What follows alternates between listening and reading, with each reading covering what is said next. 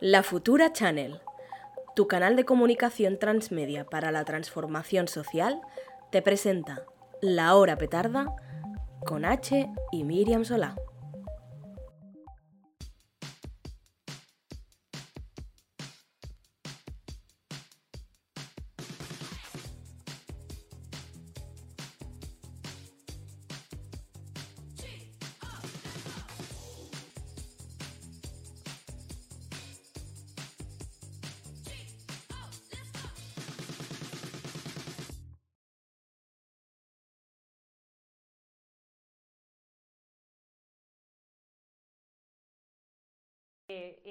De nuevo, además, en el marco del canal de La Futura, que nos han dejado hacer este espacio de la hora petarda.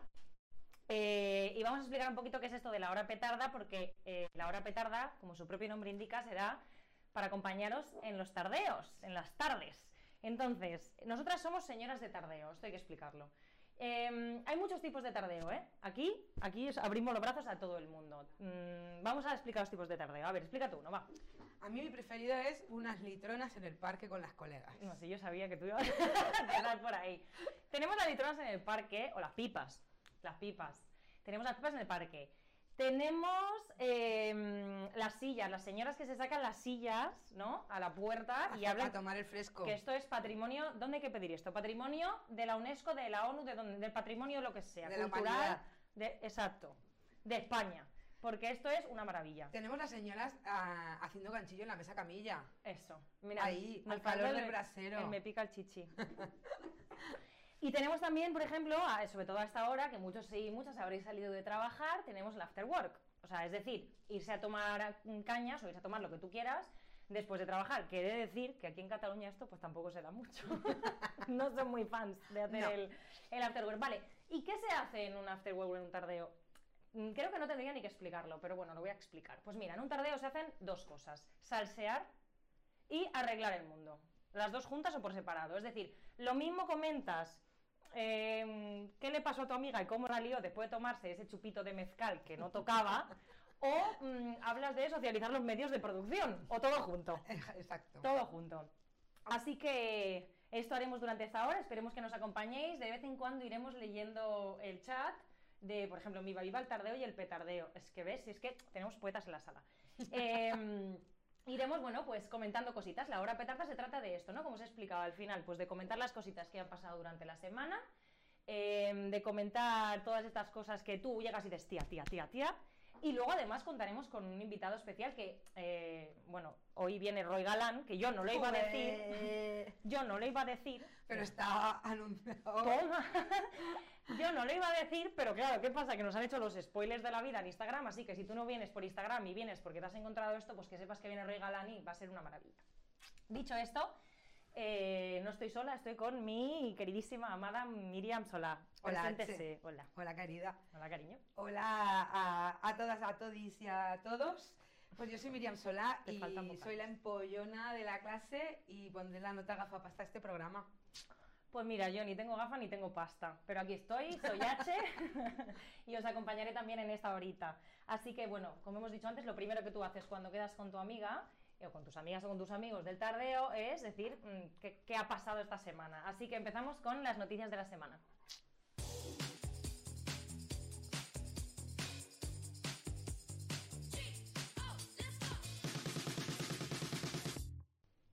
Qué maravilla esta musiqueta de Riot Girl. me encanta, me encanta. De un banco libre de música. ¿Qué te parece? Maravilloso. Libres domingos y domingas y música. Bueno, Miriam, cuéntame porque yo he de decir que algunas lo veréis por, pues porque vengo con la cara relajada que he estado fuera unos días. Estamos de vacaciones. Eh, y no me he enterado muy bien de qué ha pasado en el mundo, así que Miriam, por favor, cuéntale a la gente. ¿Qué ha pues, pasado? Yo te quiero contar, H, y os quiero contar a, a Todis que en octubre se inauguró en Barcelona el Plural, el Centro de Masculinidades, un recurso para fomentar una perspectiva más positiva y más diversa eh, de las masculinidades, una perspectiva que contribuya a generar imaginarios colectivos diferentes a la masculinidad tradicional, porque pensamos porque flexibilizar la masculinidad tradicional es la mejor forma de erradicar las desigualdades y eh, el sexismo y los, y los estereotipos. Pero mira una cosa, cariño, yo te quiero, ¿eh? Pero, o sea, no he estado tanto tiempo fuera. Ya me gustaría a mí, no he tenido tantas vacaciones y esto es de octubre. Ya. Pero es que llevamos unas semanitas muy ocupadas limpiando la ciudad y yo creo que la gente no se ha enterado de que se ha eh, inaugurado el plural. Limpiando de machismo, que hay decir, ¿no? Eso, eso. Bueno, pues nada, pues mm, a lo que dice Miriam, vamos a ver el vídeo de presentación del centro, atentas a cómo se presentó el Centro de Masculinidades de Barcelona. home, home, home, Comporta't com un home, home, home, home, home, home, home. Comporta't com un home, ei, home, home, home, home, home, home. Comporta't com un home, home, home, ei, home, home, home, home, home, ei. Oye, vaya temazo, ¿eh? Sí, O sea, una cosa, ampliando los márgenes para construir masculinidades positivas, con referentes y todo, con un temazo, con un musicote, o sea, un temazo para un temazo, ¿qué te parece? maravilloso. Bueno, dicho esto, eh, ¿qué opinamos de esto, Miriam? ¿Entro ya con mi aportación gafapasta o quieres hacer alguna...? Entra así, sin vaselina. Pues yo te quiero dar un dato. Bueno, Espérate un momento. ¿Me estás haciendo Yolanda Díaz? Sí. Muy bien, así me gusta, así me gusta. Dale, dale. ¿Nos gusta? Ay, dale, dale. Yo te quiero dar unos cuantos datos de por qué las normas de género también afectan negativamente a los Ahora mismo hombres. con un perrillo de agua, no te veo mucho, ¿eh? pero yo te escucho, te escucho, sigue. Que sí, que sí, que sabemos que los hombres están privilegiados en este sistema eh, patriarcal que premia lo masculino y desvaloriza eh, lo femenino, pero primero tenemos que decir que se premian unas masculinidades determinadas, no se premian todas las masculinidades. Y aún así, los mandatos de género también tienen consecuencias que son desastrosas eh, para los hombres. Y como digo, H, te voy a dar unos datillos porque nunca fue tan, sax- Soy tu tan Egea. sexy. Soy tu Egea. Señora, señora Egea, te voy a dar unos datos porque nunca fue tan sexy hablar de números en este país No. y en el vecino. Eh, fracaso escolar. Eh, más abandono de los estudios, por ejemplo, en la ESO. 41% de chicos versus, 20 versus 28% de chicas. Acoso escolar o bullying. La inmensa mayoría del alumnado en las aulas especiales con problemas eh, de conductas graves son chicos. Es que aproximadamente estamos hablando de un 85%. O sea, vemos la, No, la- no, la no. magnitud del drama. Violencia machista. Ya lo sabemos, según el Ministerio de Sanidad, en el Estado español han muerto más de 700 mujeres desde el 2003 al 2013, en, estos, en esos 10 años, a causa de la violencia machista, la mayoría a manos de sus parejas o exparejas. El 97% de las personas que agreden a su pareja son hombres. Pero, por ejemplo, un Hmm. dato que me parecía menos conocido eh, que, el, que el de violencia machista, que igual ya lo sabemos. Criminalidad y violencia. En Cataluña, el 93% de la población penitenciaria son hombres. Seguimos. Sigue, sigue, ¿no? sí. Sí, tú ya te has arrancado, ya te has arrancado. Por cierto, perdón un momento, aquí me dicen, ¿cómo, ¿sabéis cómo conseguir que Yolanda Díaz sea mi novia? Sí, poniéndote a la cola, vas detrás de mí. Seguimos, sigue, sigue. ¿Esto quién dice? Legibus, nuestra, nuestra Ah, claro. Sigue, sigue. Después tenemos eh, siniestrali- siniestralidad en las carreteras. Del total de víctimas de accidentes de tráfico durante el 2012, por ejemplo, en el Estado español, un 60 y cien- 61% eran hombres frente a un 39% mujeres. Que luego dicen que conducir, con- conducir- que está- Sí. lo hace- llevamos peor los coches. A Sí. ver, En, en general, y sobre todo si hablamos de salud, muchas de las características de la masculinidad hegemónica tradicional que los hombres han interiorizado a través de los mandatos de, de género, eh, como pueden ser es, la- el mandato de ser independiente, de ser fuerte, activo, mantener el control, ser autosuficiente, competitivo, dominante, proveedor, protector, impulsivo, resolutivo, violento. ¿qué te saco de la RAE? Los adjetivos, la lista, has hecho la lista de adjetivos. A ver, todos. La RAE. Todo esto hace que los hombres se reconozcan de alguna forma invulnerables y autosuficientes. Menos cuando, menos, luego menos cuando se ponen malos, porque luego se ponen malos y te hacen el testamento, cogen un, un catarrillo y te hacen un testamento. A morir.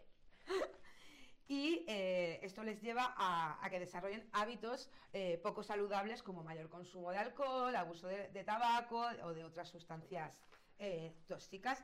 Y Vamos, que nos ha venido Niquelao, Niquelao, que ya está dentro de masculinidades en Barcelona, además, una iniciativa pionera. Sí. Quiero decir, no es, que vaya, no, no es que haya muchos centros de masculinidades, desafortunadamente, esperemos que se, haya réplicas, Pero bueno, a pesar de la importancia y de la necesidad de todos estos datos que me has dado, que los he incorporado todos a la base de datos, eh, algunas reacciones negativas no se han hecho esperar.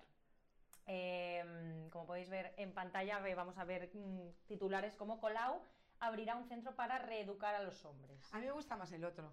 Sí, a ver, vamos al otro, vamos al otro, al otro. El otro me lo he leído decir, bueno, mira qué maravilla. Esta foto que veis aquí es del drag king Ken Polet, ¿vale? Que fue invitado a la inauguración del Centro de Masculinidades, que fue un eventazo maravilloso. Y este reportaje, porque aquí lo veis, reportaje, eh, que se titula Ser hombre es una ficción, asistimos al inicio delirante de la Escuela de Masculinidades de la Colau, simplemente el reportaje te lo va explicando todo, que te dice como, te lo dice como con carga, como diciendo, pues no te crees que hay un hombre trans hablando en el evento y tú dices, ah, pues sí, pues sí, había un hombre trans, había un hombre con diversidad funcional, había una chica, una mujer experta en género, y quiero decir, ¿qué, qué hay de malo, no? O sea, y simplemente porque está la palabra delirante, si no yo pensaría que era un gran reflejo. Una, una buen- una una buena gran- crónica de, una gran- de la jornada plural. Una gran crónica. Eh, mira, nos dicen por aquí que en Polet puede ser mi novio. Está- vale, También, me parece bien. también. Compa- compartir es vivir, me parece muy bien. Pero bueno, mira, después de leer esto yo te digo que ni tan mal, porque yo pensaba, después de, bueno, pues todo, yo pensaba que, que bueno, que iban a decir que querían que, yo no, enviar los hombres al gulag o algo, yo qué sé.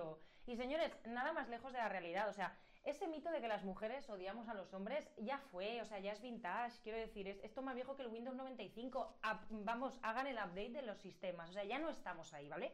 O sea, el feminismo lo que quiere en realidad, y tú, corrígeme si me equivoco, mm, compañera gafapasta, que de pasta no tiene nada la gafa, pero bueno, eh, es- es fake. El feminismo quiere construir al final un mundo mm, revolucionario y libre mm, y más amplio de márgenes para todos y para todas, donde quepamos todos y todas, eh, y donde se acabe eh, esta, esta jerarquía mm, que nos machaca a las mujeres.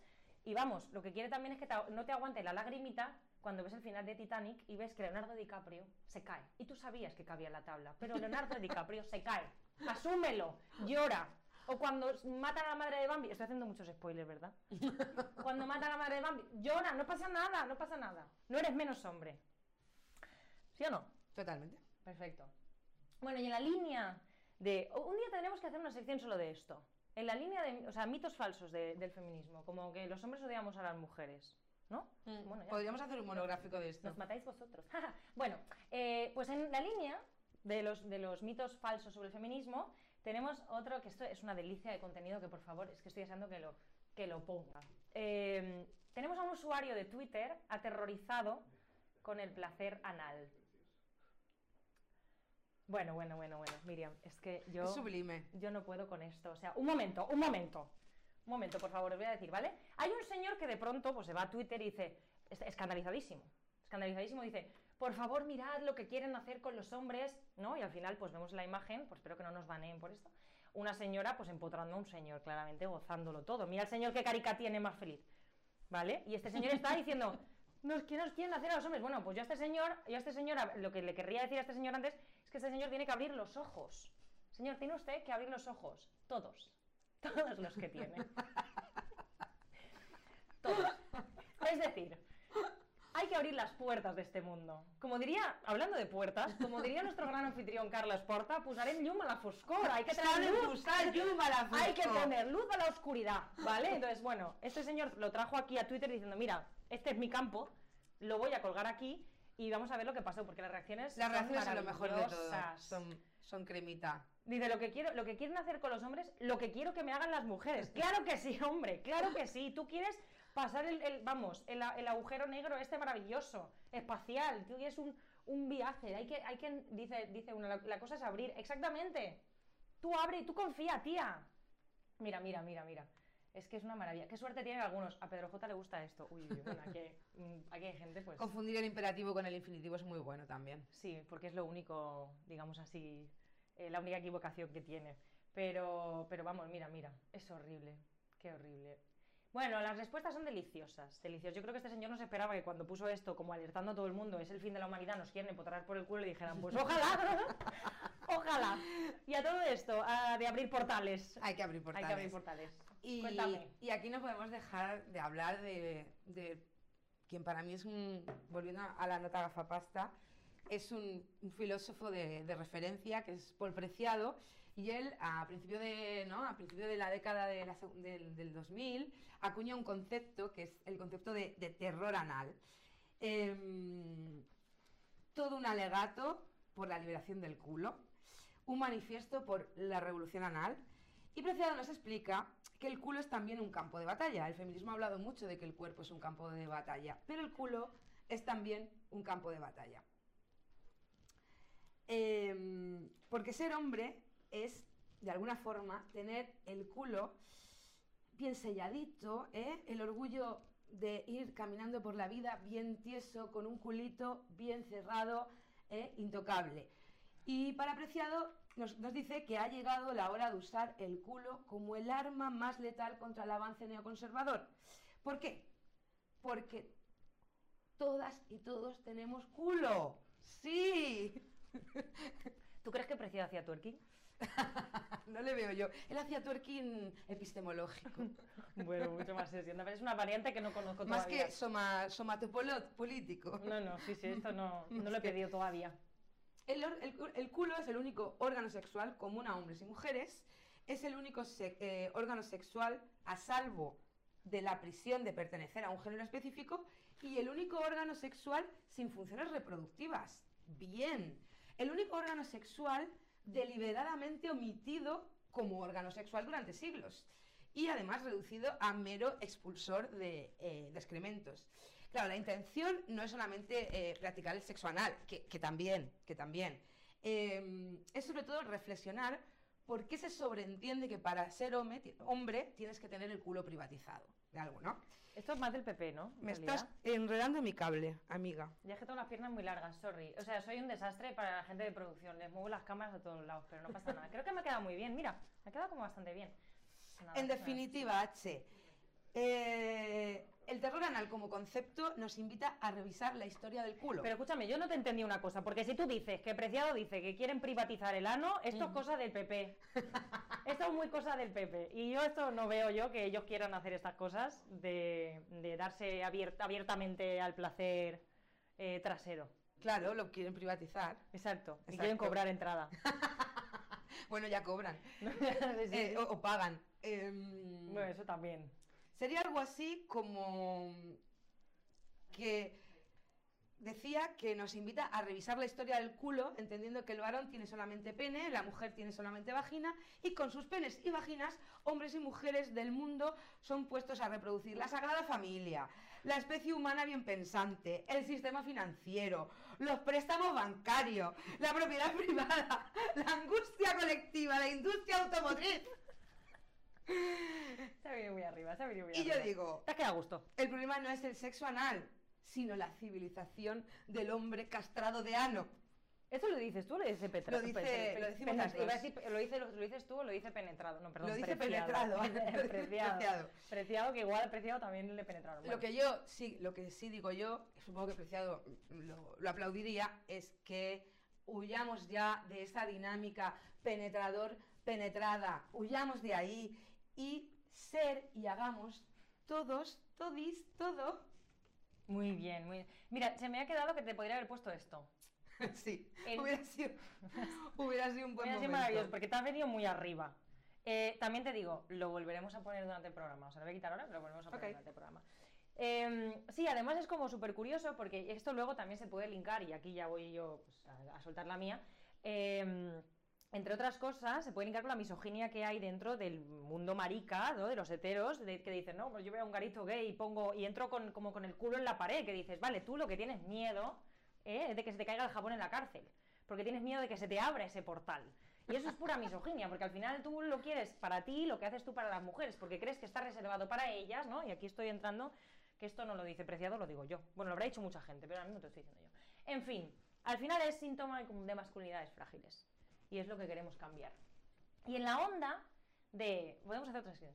Cosas que llenen las masculinidades. Nos vamos a una nueva sección. Te voy a traer una sección que me encanta. Porque claro, a ver, hay, hay, hay momentos del tardeo pues donde, se, donde se arregla más el mundo. Pero hay momentos del tardeo donde, a ver, seamos honestas, por mucho que queramos arreglar el mundo y por mucho que queramos y que Hay sepamos un hablar de comentario lo- muy bueno. por mucho que sepamos Nuestro hablar- preciado ano. nuestro preciado ano, efectivamente. Vale, pues decía que hay momentos del tardeo en los que arreglas el mundo y hablas de lo somatopolítico, como hace esta señora. O sea, la gente es muy empollona, ¿eh? Les ha dado el tema de Preciado, les ha dado mucho juego. A mí Preciado me tuerqueó la cabeza, eh, twerking epistemológico. Sí, les ha gustado esta parte. Bien, ya sabemos que tenemos grandes filósofas segui- ¿Qué te parece? Fíjate si somos, e- fíjate si somos eclécticas, ¿vale? Fíjate si somos eclécticas, que hablamos de preciado y de tuerca a la vez, en la misma frase. En la misma frase. Tú esto, Casi como Mónica Ultra, que es capaz de hablar de rentadoras y de Gramsci, de, la- de Lo lavadoras mismo, lo mismo. de... Bueno, nos queda un ratillo para ser Mónica Oltra, un beset Mónica Oltra, Visca la Terreta. Bueno, Visca. seguimos. Visca. Em, lo que iba retomando yo de nuestros momentos, aparte de que arreglas el mundo y habla de lo somatopolítico y de Gramsci y de todo, hay momentos en los que seamos honestas. Hablamos de salseos. Puros y duros. Sí, ¿Qué es lo que nos va? exacto. Nos exacto. vamos al SEO. Nos vamos al SEO, o sea, nos van cosas comunitarias con el salseíto. Entonces, dentro de esto que hemos dicho, vale, vamos a hacer una sección maravillosa. Y esta sección maravillosa la vamos a llamar la supería de las tentaciones. Así que, adelante. A ver.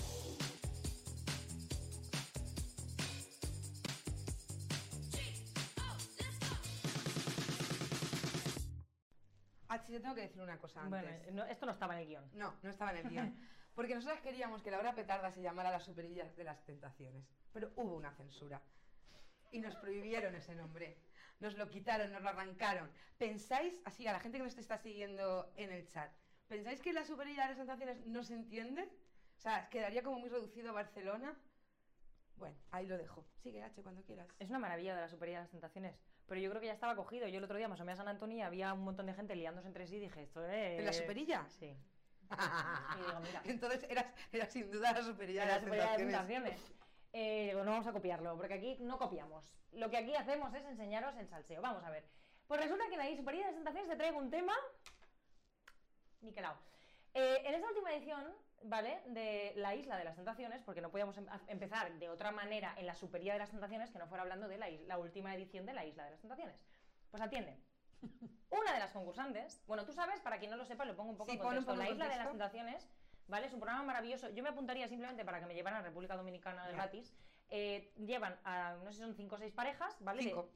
Joder, qué bien te lo saben. Es ¿eh? que lo sigo. chica, ¿qué te parece? Bueno, cinco parejas, obviamente heterosexuales, los separan, chicos por un lado, chicas por otro, como si fuera esto la comunión, y luego meten, en, o sea, los ponen en casas y luego en cada casa meten 10 personas del sexo opuesto, es decir, en la casa de los tíos meten 10 tías que están todas tremendísimas. Y se tienen que dedicar a tentar a los chicos para que les sean infieles a sus novias. Sí, todo muy bien, todo muy... ¿Cómo, la- cómo diríamos nosotras? Todo muy de cuidados emocionales, ¿a que sí? Sí. Muy. Bueno, y en la, en la- en la- en la villa de las tías, pues por el contrario, meten a 10 tíos que están para parar un tren y lo mismo, tienen que hacer la misma dinámica. Vale, perfecto. Seducirlos hasta que caigan en la Vale, tentación. ¿qué pasa? Que ha habido varias islas de las tentaciones. Cuatro. Joder, pero qué. Y una deluxe. ¿Pero qué te parece? Ah, ya la hecho y todo. Bueno, lo tiene Sí, por la buenísima. conmigo, no te hagas ahora la- pero la yo, no anciana. yo no tengo las cuentas, nena. Bueno, yo es que me he olvidado de todo, pero vale. El tema es el siguiente. Hasta ahora era todo, y sigue siendo, pero bueno, había, mm, to- era todo muy, muy heteruzo, ¿vale? O sea, muy heteruzo. Heteruzo en el sentido de que eran todos heterosexuales y no teníamos nosotras tampoco para regodearnos un poquito con los salseos eh, bollo, ni marica. ¿Qué pasa? Que de pronto, en esta edición, hay una concursante, una de las novias de los chicos, que es abiertamente bisexual. Sí. Y ha ocurrido lo siguiente. ¿Vosotros podríais estar con una chavala que fuera ¿Bisexual? bisexual? Yo sí, tío. ¿De relación? Yo sí. Hombre, miraríamos, tiene la- más- tiene más. miraríamos la chía en común. No, yo no. yo no. Yo no sé, que pero ¿por qué no, cojones? Porque mira, yo- por- mi, no- mi pariente es bisexual, ¿sabes? ¿Quién? La Zoe. Y eso era una de las razones que a mí me echaba mucho para atrás y no sabía Hostia, hermano, ahora. con ella. Tengo miedo, tío. El tema este de que Zoe es bisexual me ha dejado bastante tocado. Ayer estaba bailando mi novio y tu novio le estaba dando en el culo. ¿Qué te parece? O sea, mm, es que no tiene desperdicio. No tiene desperdicio, ¿vale? Porque, mm, primero, todos son risas hasta que hay una tía bisexual de verdad y tú no estás con tu novia. Todos son risas hasta que tu novio está con una tía bisexual, ¿no? Ya les empieza a hacer menos gracia. Ah, Y el, el que está de pie, cómo se va acercando cuando dice la No, fuera, no. Y va como haciendo así, como, como lo, lo ves como que se va tensando un poco. A ver, una cosa, por cierto, lo que, eh, o sea, en, en este tema de, de la isla de las tentaciones, es bastante curioso, y yo creo que es reseñable, que, em, decir, al principio yo creo que no hay como, como una, como no, una, digamos, mm, verosimilitud en el tema de que hay una persona bisexual y que suponga una amenaza. Es decir, es decir, me explico. Eh, yo creo que antes las tías bisexuales simplemente éramos, y quizá esto sigue, ¿vale? Pero creo que antes era mucho más marcado que las tías bisexuales simplemente éramos un juego de, para hacer un trío, ¿vale? Es decir, no suponíamos una amenaza. Es más, yo creo que a los tíos igual hasta le gustaba de mi novia se ha comido la boca con otra tía en la discoteca, igual a ver si me voy y hacemos un trío. ¿Qué pasa ahora? Que te han separado. ¿Vale? Y que la bisexual, eh, pues... Está con tu novia. Se está acostando en el sofá con tu novia así y le está diciendo dame mimos. ¿Vale? Y entonces ahora ya está guay porque nos validas como sujetos de que tenemos relaciones, pero muchacho, hijo mío, la bifobia, quiero decir, o sea que nosotras, porque aquí la, mm, las señoras, nosotras eh, hablamos desde el conocimiento, porque las dos somos bisexuales, yo soy creyente, no practicante, pero eso es otro tema. Pero la, la cosa es que es verdad que en el momento en que dices esto es como que te ponen el pincho de, uy, el vicio, uy, el vicio, uy, el vicio. Y, Te y- puede gustar cualquier persona. No, no, ¿qué persona? Un microondas. te puede- exactamente, o sea, te, te puede gustar la nevera de tu casa, o sea, te, te gusta todo lo que se mueve y eres como una, ¿no? Como esta cosa constante así de, madre mía, es que si salgo con una bisexual, eh, es como cuando te dicen, no, si eres bisexual tienes el doble de opciones, digo, ¿pero esto qué es? Mm, ¿Una librería? ¿Eh? ¿Una librería o algo? No. ¿A que no funciona así? Di algo tú, que tú practicas la bisexualidad más que yo. Eh, bueno, sí, eh, espero que... que- bueno, cerramos un estúpido velo.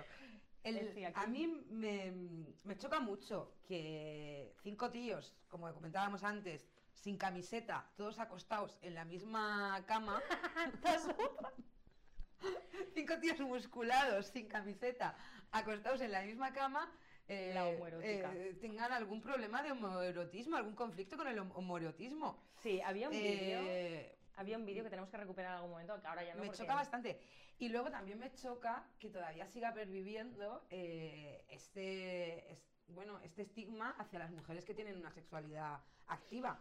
Porque claro, ¿por qué el... ¿Por qué... No leas, ahora te lo digo, porque lo estás leyendo y te sigue con tu gafapastismo, porque aquí Yo hay comentarios muy yo- ricos. Sí, yo esperemos que nadie hable de mi vida privada en un chat, no, gracias. no, no. Dani está hablando. Daré las gracias si esto no sucede. Los comentarios son mucho mejores, pero no quiero que los leas.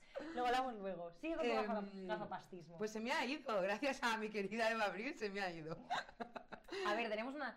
Tenemos Sí, que todavía perviva Ah, ya la vuelto, ya la que todavía perviva el estigma ¿no? hacia, hacia las mujeres que tienen una sexualidad activa que todavía perviva en un en, en- en- en- y no quiero decir en gente joven porque lo- antes lo hablaba con un Dilo, dilo, dilo, que tienes 25 años. no claro no pero pero ¿por qué le tenemos que dar ¿no? una exigencia de más progresismo a la gente joven? Pues estos tipos seguirán pensando, seguirán siendo igual de cavernícolas e igual de carcas cuando tengan 40, 45 años. Yo creo que no, que hablar de gente joven es ejercer el poder adulto y es, es lo que es penoso es que haya gente que todavía tenga, eh, haga esto, este tipo de filtraje para- a la hora de, de- de- de creer que es o no una pareja Caen en solvante, el error. solvante, Error, solvente, ¿no? error, solvante. Solvante, solvente. Sorbente, absorbente. Mm. Error. Sí, a ver, yo también te digo una cosa, por favor, un poco de esperanza. Quiero decir, mm, espero que la gente de 25 no sea igual con 25 que con 40. Tenemos una esperanza en el camino. Tachan, no quiero decir nada. Em, voy a leer algo de los chats, ¿vale? Porque son una maravilla. O sea, a ver, un momento. Em, alguien dice que se caduca el carnet de bisexual. A ver, yo por mí no. O sea, si fuera por mí me preguntas, lo hice afirmando, ¿eh? No es una pregunta. Yo por mí no se caducaría. O sea, yo creo que estas cosas, pues hay un- es un poco como ad eternum, ¿no? O sea, hasta que. Pero oye, ¿quién lo sabe? ¿Por quién lo sabe, no? Porque igual, pues sí se caduca. ¿Qué quieres que te diga? A ver, yo creo que lo de repartir, de carnet siempre está mal. O sea, que nadie te tiene. La, la- la- la identidad es una autodesignación y nadie te tiene que decir a ti lo que tú eres. ¿Y si trabajas repartiendo carnet de verdad, qué Em, pasa? ¿Está mal también? ¿A qué te refieres? Ahora, no, no lo he pillado. Pero igual que estoy en contra del carnet de feminista, estoy en contra del carnet de bisexual, estoy en contra del carnet de bollera o del carnet marica. O sea, hay Dame gente- tu DNI, vamos la a tirar, gente lo tiene una orientación dame sexual, incluso aunque sea asexual. Dame tu DNI, lo vamos a tirar. Dame. Bueno, sí, siguiente. Eh, hay otro comentario maravilloso que dice: ¿Is this el cuarto oscuro de Arena? O sea, Arena, que es la discoteca LGTB de Barcelona, pues tiene un cuarto oscuro. Entonces yo te digo una cosa, aquí estos señores que hay, no sé si se meterían ahí, pero se lo pasarían teta. ¿Tú has ido al cuarto oscuro, Arena? No, Pues mira, no, de hecho nunca he ido a un cuarto oscuro. Bueno, es mentira. bueno, no pasa nada porque no se ve nada. no se ve nada, no se ve nada. Vale, bueno, en fin, mm, dicho esto, ¿vale?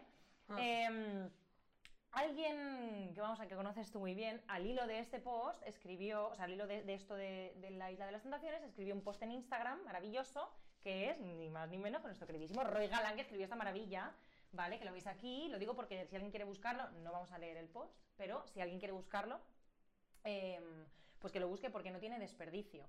Al final también habla un poco de esto, ¿no? De que nosotros, pues eso, somos, somos como seres, la gente bisexual es como que somos seres, seres que, que somos ahí porque que no somos del todo puros. Entonces ahí hay algo que está, que está malamente. Entonces, Total, ¿y cu- cuántas veces te tienes que haber acostado con un tío? ¿Cuántas veces te tienes que haber acostado con una tía? Para ser bisexual tienes que hacer... Es que el, el porcentaje tiene que ser exacto. ¿Cuántos meses al año? Eh, ¿Dónde lo peso?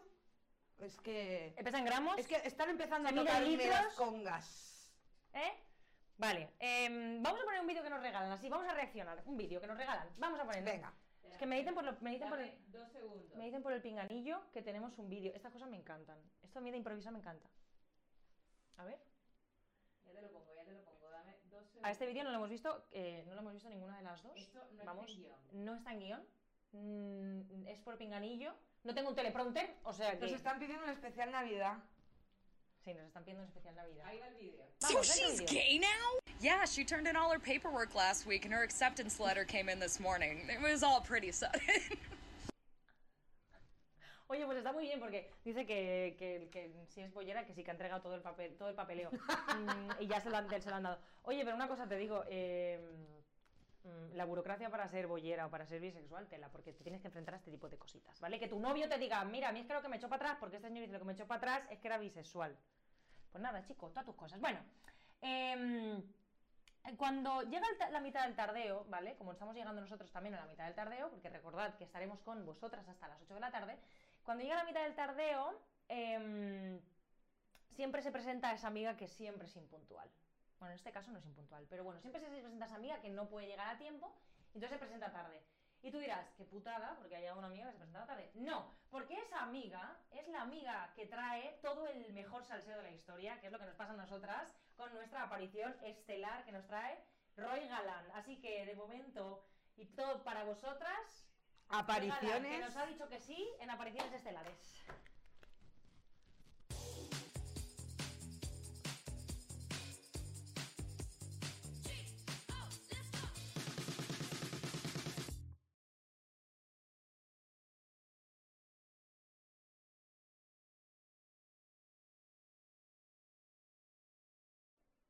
Hola, ¿Nos Roy. oyes? ¿Nos oyes? Hola. silenciado. Uy, yo oigo mucho ruido ambiente. ¿No las oigo? Sí, ahora sí. Ahora, ahora sí. Perdón. Hola, Ah, Roy. vale, escucha, que habíamos oído psicofonía. Yo digo, este se ha ido a grabar en el programa de Iker Jiménez. No, no, estás, estás, Estás en la hora petarda, ¿no? Y decía, joder, mierda, me estoy pasando tan bien que me da pena ser Roy Galán y tener que entrar para perdérmelo. Porque- ¡Qué putada se fue Galán! Bueno, un momento. Un momento, te ha tocado, cariño, te ha tocado. Em, voy a presentarte, Roy, porque mm, yo, de aquí sabemos quién es Roy Galán, pero para quien no lo sepa, y lo voy a leer, porque ¿sabes qué pasa? Que es que tienes un currículum muy grande. O sea, mi currículum es media página, pero el tuyo, viejo. Roy Galán es escritor, articulista, influencer y activista LGTBI español. Entonces, el señor ha escrito, o sea, es autor de Irrepetible, sus obras, Irrepetible, La ternura, Nadie dentro de ti, Haz que no parezca amor, Las alegrías, Fuerte y acaba de publicar, acabas de publicar tu primer audiolibro, Las moscas mansas, eh, muy sugerente, eh, con un mensaje LGTB y sobre el VIH. Bienvenido, Roy. Antes he dicho que Roy nos había dicho que sí a venir a apariciones estelares y que eso es como muy de orgullo, pero es que Roy es tan mono que te diría de ir a todos lados, entonces no, no me siento tan especial. Pero bueno, de hecho ha ido a tantos sitios, Roy, que tú estuviste en Barcelona en la inauguración del Centro de Masculinidades que comentábamos antes. Eh, y por supuesto, entonces, dicho esto, que has estado en Barcelona recientemente, mi primera pregunta en el Centro de Masculinidades, mi primera pregunta está clara. ¿Está limpia Barcelona? Roy, dinos la verdad, porque tenemos un detector de mentiras. Exacto. Sácalo, H. Ay, que me voy con el micro para sacarte. ¿Vale? No, no lo tenemos que lo roto. Vale, Roy, un momento, pregunta. A ver si va esto. Pero enséñalo en cámara. ¿Se ve en cámara? Mira, pínchame a mí. Ok, tenemos un... Ah, no, mira, aquí está bien. Tenemos el detector de Ah, qué mentiras. guay. Eh, Sí. Mira, ríete tú del polígrafo, Roy. Ríete. Por Ya, ya, ya. ejemplo. Conchita, Conchita. A ver. A ver, ¿está Barcelona limpia? Préndelo con el botón del centro. Ok. ¿Está Barcelona limpia, Bar- Roy? Te va a escuchar. Barcelona está limpísima, se de puede arriba, comer en el arriba, suelo arriba, si quiere. allí, eso. Venga, una, dos y tres. ¿Está limpia? Limpísima, se puede comer en el suelo si quieres. ¡Oh! ¡Cierren la entrevista! ¡Cierren la entrevista! bueno, déjame aquí porque si no me voy a cargar el micro. Vale. em, menos mal que es absolutamente aleatorio. Em, bueno, Roy, gracias por venir. Vamos a hacerte, vamos a hacerte una- Ah, unas, preguntillas de rigor. Bueno, Sí, ahora pasamos a la, a la lo parte serio, seria. serio, sí. Sí, Roy, muchas gracias por, por aceptar nuestra invitación. Nos hace mucha ilusión que- abrir contigo la hora petarda. Creo que eres mm, suficientemente petarda para estar aquí.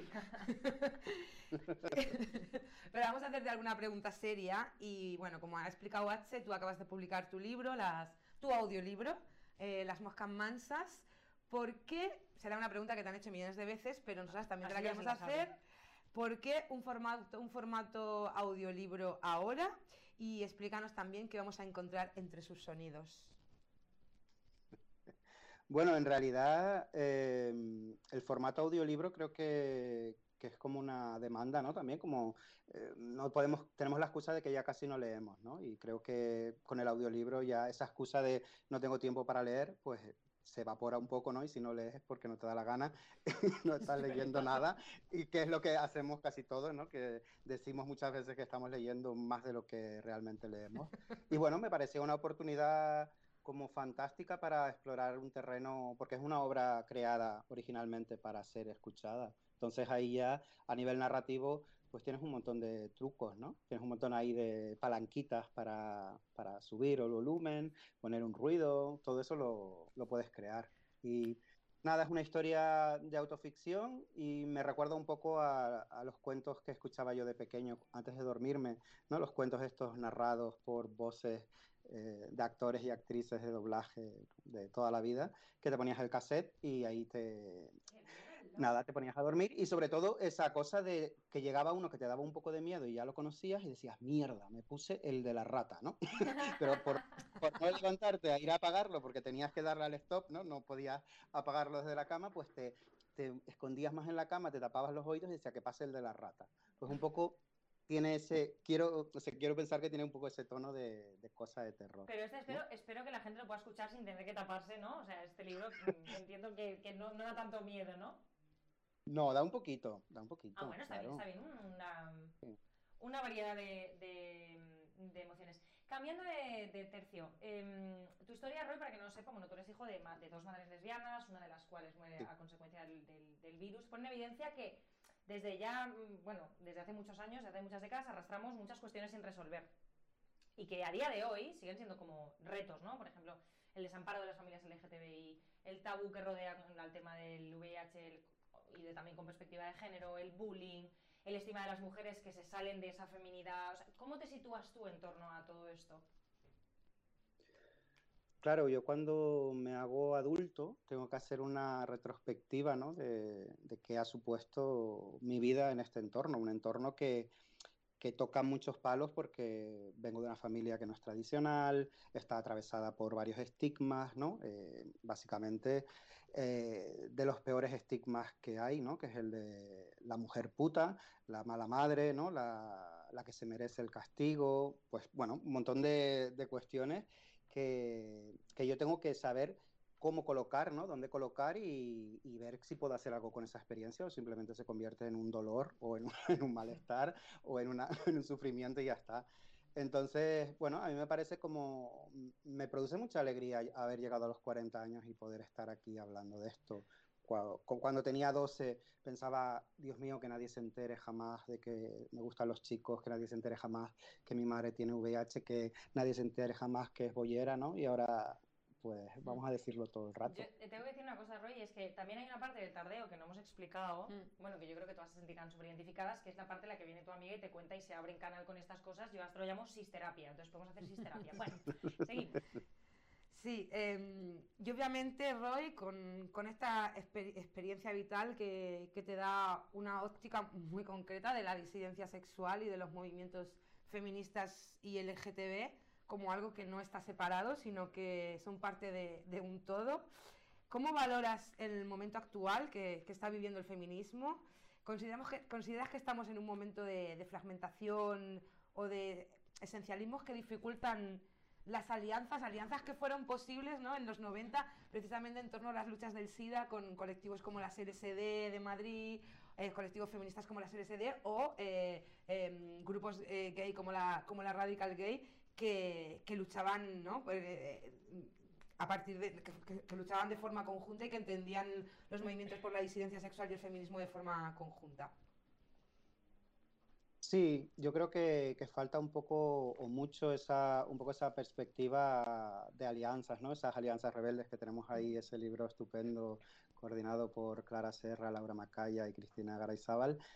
Y da un poco de pena, ¿no? Pensar que, que realmente existe esta, esta fragmentación o esta idea de conservar unos lugares como de poder sin, sin mirar un frente común, ¿no? O sin, sin establecer esa idea de que de, de luchar por el mundo que, que queremos, ¿no? Y por lo que y por lo que nos une.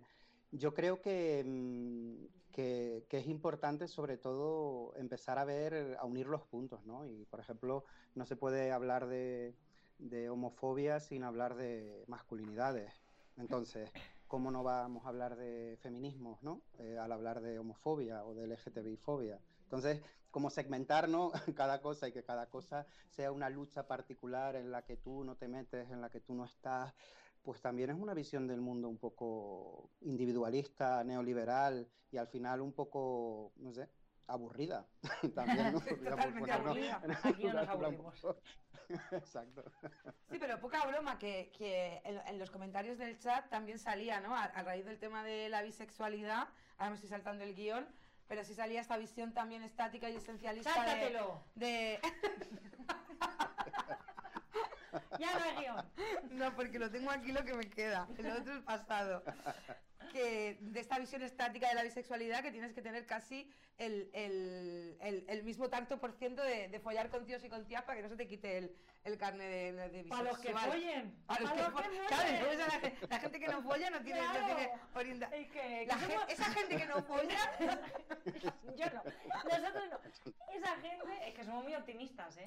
Somos muy optimistas. Bueno, O Vale, sea, a partir de que, vale. a partir de cuántos meses sin follar te quitan el, el carnet de, Ya, de ya, gay, es que hay que pasar los términos. ¿Sabes lo que pasa, Roy? Que nadie se lee los términos y condiciones. Y yo creo que hay términos y condiciones de ser marica, bollera y bisexual, pero no nos lo leemos, le damos a aceptar. Y con lo que venga, pecho descubierto. Y luego, pues claro, si estás tú, que yo, pues creo, pero no practico. Bueno, Todos, todos los cookies para adentro. los cookies, todos los todos los cookies. somos el monstruo de las galletas. Cookie para adentro, cookie para adentro. Bueno, Te toca a ti la pregunta volver, seria. Sí, una pregunta seria. De verdad es que a mí no me gusta que me hagas estas cosas porque mm, la hora petarda tengo que ponerme seria. Bueno, Roy, un poquito, un, un minuto de estar serio, simplemente, que hace pocos días teníamos la noticia de que la comunidad de, de Madrid está negando o dificultando el tratamiento de inmigrantes con, con VIH. Bueno, y claro, y esto no es más que, pues otra vez, otro síntoma donde se cruzan elementos diferentes que, que se entrecruzan, efectivamente, como son el racismo de la ultraderecha, pero además también los vínculos entre los servicios públicos, el acceso a la salud, las desigualdades sociales, pues todo esto con el VIH. Em, ¿cómo, cómo, cómo te posicionas tú ante esto? ¿Cómo lo ves? Bueno, al final eh, hay una parte importante ¿no? de quien ha tenido la hegemonía del poder que le ha interesado siempre que existiera un otro. ¿no? Ese otro eh, está atravesado por un montón de circunstancias. Una de ellas puede ser, pues eso, eh, la persona migrante, la raza, ¿no? Eh, la enfermedad que traes de fuera, ¿no? Siempre esa idea como de frontera, ¿no? Como de, de decir, a nosotros no nos va a pasar, nosotros estamos a salvo porque nosotros somos las personas, ¿no? Nosotras somos las personas que estamos en el lado correcto del mundo. Y claro, al final eh, siempre van a buscar una excusa para, para poner a un otro, ¿no? Y, y al final nos toca a, a los de siempre. Porque al final, pues pasa por Chueca y hay una manifestación eh, nazi, ¿no? Y dice fuera sidosos de nuestro barrio porque necesitan que exista un otro porque si no sus identidades se desintegran, básicamente. Entonces nadie quiere desintegrarse. Sí. Bueno, es muy interesante cómo nos cómo situamos en torno a, ¿no? O sea, cuál es la potencia que tienen las identidades y sobre todo en torno, o sea, es decir, no, o sea, porque al final no es solo construir la identidad propia en torno a algo propio, sino es que se construye en torno en relación a lo que no soy, y eso es súper potente, ¿no? Y cómo te construyes en torno a esto y qué relación tienes con esto, pues bueno. Eh, muchas gracias, Roy, nos hemos puesto un poco Sí, serios. Sí. Bueno.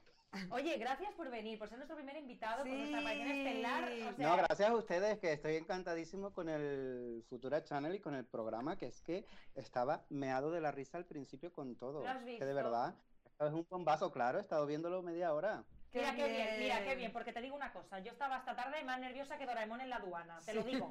Sí. Te lo Doy digo. fe que nos ha puesto loca a todo el equipo. Bueno, pero fíjate qué maja soy. Bueno, en fin, Roy, muchísimas gracias. Espero que nos veamos pronto, que vuelvas a Barcelona, que está muy limpia. Vuelve, que Barcelona está limpia. Está muy limpia. Pero antes de irte, antes de irte, Roy, una cosa. Em, ¿qué, haces, ¿Qué hacéis vosotras antes de iros a casa cuando ya habéis acabado todo el tardeo y ya estás a punto de recoger? Esa última cosa que te dices con tus amigas, ¿qué es? ¿Alguna recomendación? Recomendar, recomendar. Oye, tía, que se me ha olvidado, ¿has visto esto? Cari, ¿Has- ¿tú qué serie estás viendo? Eh, que se me ha acabado. mm, No Cari, te vale un chupito cosa. de Jagger, ¿no? ¿Qué? Un chupito de Jagger Ay. vale, porque es como... Sí, te vas a acabar el un chupito de, de Jagger también. Sí, espera- espérate, espérate, espérate, que espérate que el otro día vamos a ver cómo acabamos con el mezcal. Bueno, em, también te digo una cosa, luego te puedes juntar con amigas como me junto yo, que tú le recomiendas cosas y luego nunca las ven, ¿verdad, cariño? Total. No las ven. En fin, pasamos a nuestra última sección. Muchas gracias, Roy. Muchas gracias, Roy. besazo. Pasamos a nuestra última sección. Nos vemos Recomendaciones. pronto.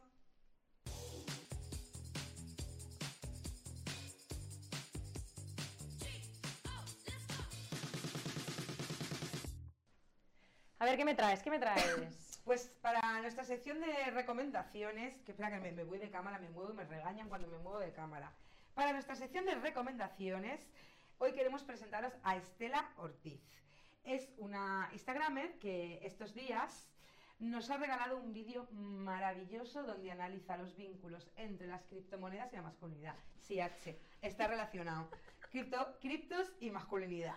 Qué críptica. Em, algo que está íntimamente relacionado, aunque no lo sepamos. Estela Ortiz, a- antes de analizar estos vínculos entre, entre las criptos y, las y la masculinidad, primero nos hace un previo y nos explica un poco de dónde viene, las, de dónde viene la criptomoneda, cuál es la filosofía, y desmiente el mito de que las criptos puedan a- acabar con, con las desigualdades sociales y con la pobreza. Para nada.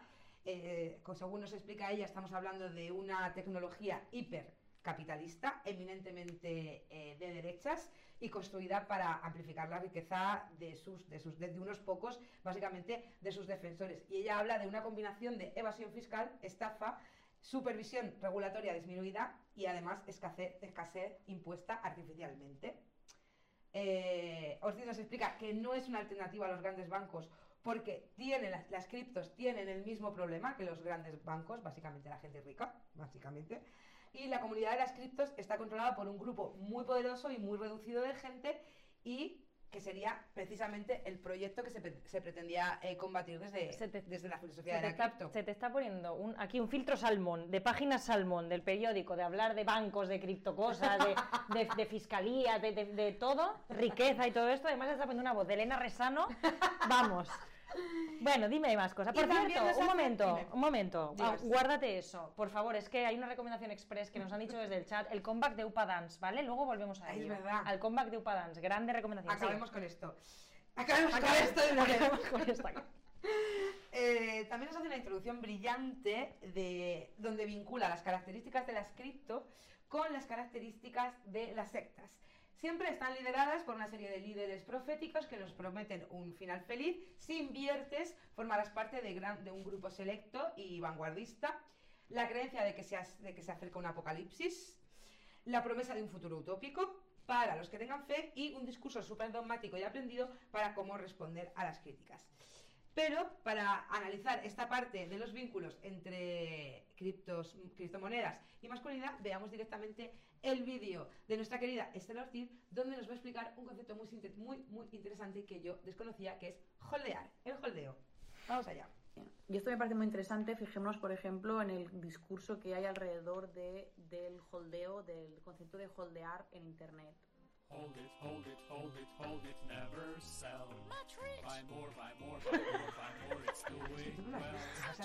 Hold it, hold it, hold it, hold it, never sell. Rising, rising, rising, rising, I can't tell. Holdear significa aferrarse a una criptomoneda, es decir, aunque el valor de la criptomoneda baje en picado, no venderla, pase lo que pase. Entonces, holdear, fijaros que en este contexto es una forma de demostrar coraje, valor, fortaleza, ¿no? Características que se han relacionado tradicionalmente con la masculinidad. En cambio, vender las criptos porque su valor está bajando es una cosa de débiles, de pussies, de cobardes. Escuchemos a pussies, Wolverine pronunciándose este verano cuando el valor del Bitcoin estaba cayendo en picado y la gente estaba vendiendo como loca. Señores, aquí se invierte con cojones. Aquí se holdea. ¿Qué es eso de vender? Aquí se holdea. Y se holdea con cojones. En el mercado de las criptos entra ya lloradito de casa. ¿Llorar aquí? Coge tu puto dinero y lo metes en una cuenta de ahorro a plazo fijo en el Santander. Señores, estamos en el puto mercado más salvaje de la puta historia. Cojones. Aquí se holdea con cojones. ¿Qué es eso de llorar? Aquí se holdea hasta que se va puto cero. Y habrá valido la pena cada puto minuto. Cada puto minuto. Que te pones nervioso en un día de estos, pues te haces una paja. Cierras el puto gráfico y te das un paseo para que te dé el aire. Pero se holdea.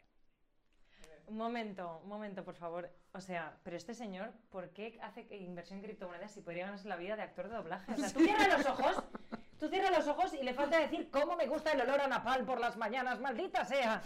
¿Sabes? O sea, es como, como, el, como el entrenador dándote una arenga antes en el final del partido, que tú dices, señor, es que me está poniendo usted más nerviosa. ¿Saben qué pasa? Esas cinco jugadoras van a salir ahí a darlo todo. ¿Tú estás preparada o no? Y tú, bueno, no sé, estoy nerviosa. ¡No! Hay que tener cojones. Porque además, aunque Aquí seas se tía, viene a- aquí se viene a matar muriendo. Y dices, a ver, un momento, señor, o sea, que me estoy jugando, que estoy, que estoy en segundo de la ESO, que me estoy jugando la liguilla del colegio, ¿sabes? O sea, quiero decir, bueno, en fin, pero me ha gustado, no, eh, o sea, to- entona muy bien, todo hay que decirlo, este señor entona muy bien. Bueno, en fin. em, esto de holdear me parece maravilloso. Me parece maravilloso porque... Es un gran concepto. Es un gran concepto O sea, porque es tener gran- el dinero en el banco de toda la vida de Dios, eso resulta caras de mariquitas. que porque no tienes cojones. No, pero es pero es súper curioso porque además, exacto, además lo tienes que decir en inglés, es holdear. Holdear. ¿Vale? De hold, hold it all. Bueno, de holdear, y entonces ya dices, holdear es básicamente es, mm, no, o sea, aguantar, aguantar la pasta. ¿Qué estás mirando en el chat? Es que los comentarios son muy buenos. Me, encanta que, meter- meter tus ahorros a plazo fijo en el Santander sea de pusis. Hombre, un momento, ¿podemos meterlo en otra caja que no sea de Santander? ¿Podemos meterlo en otro lado? En fin. Bueno, em, eh, sí. Dicho esto, em, yo nunca me podría dedicar a las criptomonedas. ¿Sabes por qué? Mira, es muy interesante el, el último comentario. Lo de la política con cojones lo dijo Pablo Iglesias y se puede encontrar fácilmente en el vídeo que lo demuestra. No sé si eso se puede considerar masculinidad tóxica. ¿Y quién dijo que Pablo Iglesias tenía una masculinidad no tóxica? Ahí lo dejo. Puedes seguir, H. Para el siguiente programa. Apuntaos para el siguiente programa. No, em, que digo que yo no, no- no puedo hacer esto de las, de las criptomonedas, ¿sabes por qué? Porque las cripto, no sé si lo sabes, pero las criptomonedas hay que minarlas. Hay una cosa que se llama para generar criptomonedas, se dice que hay que minarlas. Y claro, yo soy mujer, no puedo ir a la mina. Vale, bueno, seguimos. Em, nos han recomendado el comeback de Upadance. Esto es muy clave, señoras. Para todas aquellas millennials. Tú vas a ese millennial porque a mí me A sale mí, me, mira, las- la gente está del equipo técnico me está escribiendo unas cosas que yo no entiendo, hablando unas palabras muy raras. El RAID, ya te lo explicaré. ¿Tú, ¿Tú lo entiendes? Yo no lo estoy leyendo, ahora lo leo. Vale. Exacto. Bueno, mira, lo vemos. Bueno, eso, nena, apúntate porque es que te digo las cosas y luego nunca las ves. Te acabo de torcer la cámara con las piernas. Escúchame, que no te van a pinchar más en primer plano. Mírame a mí. El, Upa- el comeback de Upadance, apúntalo, que luego no lo ves, apúntalo. ¿Vale? Estela Ortiz, nos han preguntado, la chica que hablaba, maravillosa, Estela Ortiz, Estela Ortiz, ¿vale? Sí. Entonces, em, dicho esto, cualquier otra recomendación, también ponerlas en el chat, que tenéis un segundo antes de que nos vayamos, porque ya es hora, supongo que... Sí, sí, además me estoy haciendo mucho pis. ¿Te quieres hacer pis y digo yo adiós? No, vamos a despedirnos juntas, que es el primer programa. Ay, ¿qué te parece? Mira, qué romántica eres. Yo Vale. Soy una romántica. Muy bueno. Entonces, bueno, dicho esto, em, ya nos han dejado el máximo tiempo posible que era este para hacer el tardeo. eh, ya no nos dan más. Se ha acabado todo lo que había para tardear, las pipas, las litronas, se ha acabado todo. Se ha acabado por hoy. Volveremos. eh, por favor, nos ha encantado que estéis con nosotras salseando. Cualquier recomendación, cualquier comentario, mm, obviamente no tóxico y mucho menos con masculinidad tóxica, nos lo podéis dejar en el chat. Es decir, ninguna apelación a que no tenemos cojones porque no tenemos.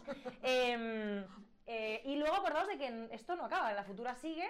Mañana tenemos la Academia Jedi, según ella, Sí. Jedi. Hemos, hemos, hemos acordado. Jen- Jenny. La, Jenny. La Academia Jenny. La Academia Jenny. Eso es otra cosa. Si lo hiciéramos nosotros sería Jenny. Probablemente.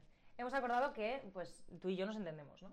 Eh, mañana a las 7, ¿vale? Y eh, el concierto, que lo han dicho por ahí por el chat también, el concierto, un conciertaco de Miss Raisa La Futura Music. en la Futura Music. Music. Y nosaltres no nos volvemos a ver, eh, nos vamos a ver Hombre, yo todos a ti los te voy a ver ahora, claro. Todos los miércoles nos vamos a ver de 7, 7 a 8, pero no volvemos hasta después de vacaciones de, de- de- de Navidad. Nos vemos en enero. ¿Vale, ¿Qué, Peñi? qué te gusta a ti una vacación? Muy vacaciones. bien, pues nada, despedimos aquí, esperamos que os haya gustado. Eh, cualquier feedback positivo será bienvenido, cualquier feedback constructivo os lo mandáis a ella, que yo estaré de vacaciones. Gracias, petardas. Ah, y por cierto, lo que están diciendo, van a hacer un raid, un raid. Yo es que eso no sé qué es. Que, que le van a pasar todo esto a nuestras cosas la gente, no sé, yo tampoco me he enterado. Es que claro, nos escriben en Klingon. Nos escriben en un idioma que no entendemos. Nos escriben en Klingon. Y cuando dice- y no cuando qué. se despidan, ¿quieres que te despida? Yo te despido ahora mismo, vete a mear. No me despidas. que no Bueno, va a pasar algo, ponedlo en el chat. La gente que tiene, el- la gente que tiene poder sobre el chat, ponedlo en el chat. Traducidlo. Y nosotras nos vamos. O Nos por lo menos vamos. yo me voy. Tú vete, yo. No, no, yo también pis. me voy, yo también me voy.